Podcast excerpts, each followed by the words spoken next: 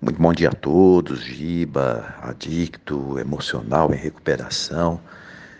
E sentado aqui, né, na minha cadeira de aluno, prestando muita atenção na aula, porque quanto mais eu aprendo, mais eu me dou conta do tamanho da minha ignorância, né? Isso os grandes mestres já diziam, né? E aos pouquinhos eu estou tomando consciência disso. E o que me chamou muita atenção né, é a necessidade de entender a diferença de cada um. Ontem eu assisti um filme né, bastante complexo, com pessoas de todos os tipos, um elenco bacana, né? Trabalha inclusive Erasmo Carlos, seu Jorge e outros globais, né? E ele mostra bem as diversas realidades. Erasmo Carlos faz o, o papel ali do, do velho mentor que a gente tem nos grupos, né? uma pessoa bastante sensato. Ele é pai de uma mulher e essa mulher ela é dividida entre o amor de dois, duas outras pessoas. Ela ama um policial e ela ama também uma outra mulher detenta. E a filha dessa mulher é uma transexual, mas que gosta de se vestir também como homem. E tem uma outra senhora que, desde que o marido foi assassinado, ela não sai de casa por pânico, por medo de sair na rua. É, como eu disse, né, é, ele é bastante complexo. Uma coisa que me chamou a atenção é que quando a transexual ela é espancada, ela recorre ao personagem Erasmo Carlos, né, não me lembro o nome, e diz que ela não entende porque alguns homens odeiam tanto ela. E ele responde uma frase que é bastante repetida no livro que nós estamos estudando, O Efeito Sombra. Né?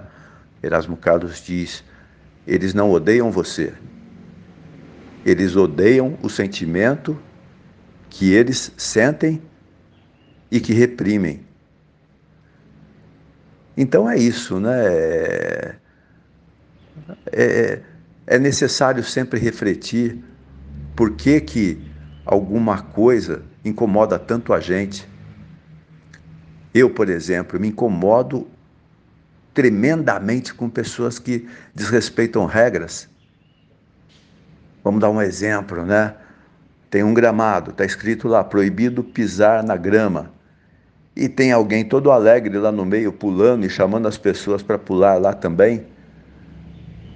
Eu me deixo levar mais pelo princípio ali da, da regra.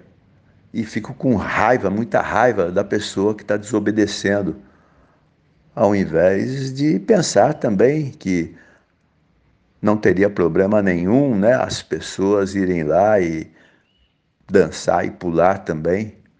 É só um exemplo hipotético, né?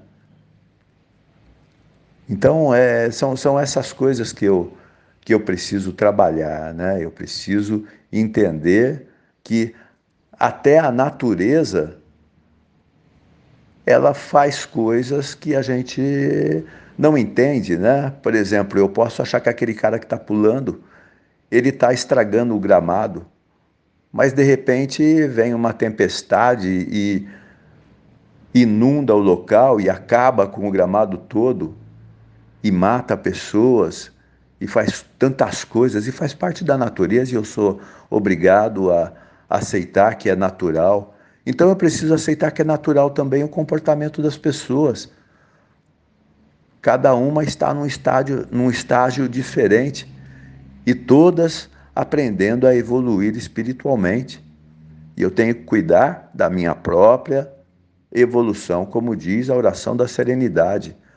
Porque coragem para mudar aquilo que eu posso não é coragem para dizer na cara das pessoas o que eu acho.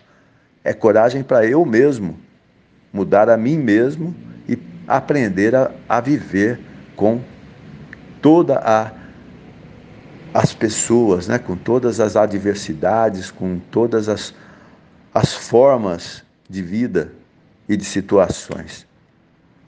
Valeu, um beijo no coração de cada um.